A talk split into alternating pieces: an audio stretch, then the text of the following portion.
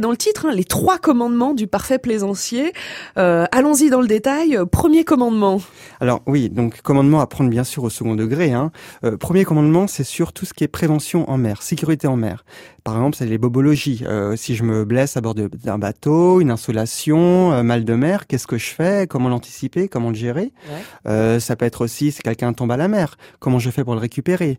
Comment j'appelle les secours? Alors cette page-là est très sympa parce qu'effectivement, hein, la BD nous permet d'avoir des, vraiment des, images et, des dessins qui décrivent euh, cette, cette procédure d'homme à la mer, euh, par oui, euh, les dessins ont été faits par un, ancien peintre de la marine et dessinateur de presse, donc il connaît le sujet mm. et ça nous a permis vraiment d'avoir des, dessins très, très didactiques, très pédagogiques pour comprendre comment on fait. C'est très concret et en même temps, il y a surtout beaucoup d'humour.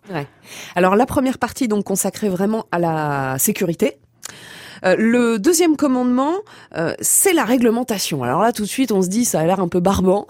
Alors tout à fait, hein, il y a un côté euh, barbant dans la réglementation. Donc on l'a fait une seconde partie très succincte, où vraiment, ce sont les fondamentaux, les béabas. Donc par exemple, j'ai des problèmes sur mon bateau à l'achat, comment comment je fais pour me retourner contre le vendeur, ou est-ce qu'il y a une médiation, etc. Mais c'est vraiment les les fondamentaux de, de la réglementation. Troisième commandement, mon savoir-être je développerai.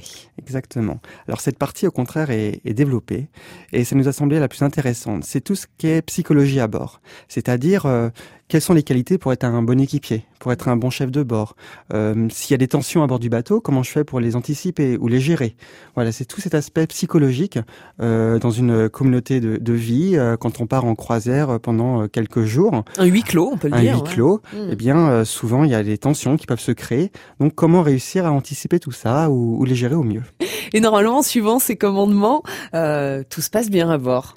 Ah bah si on respecte les commandements, euh, le principe c'est euh, qu'on puisse juste profiter à fond de, de sa navigation.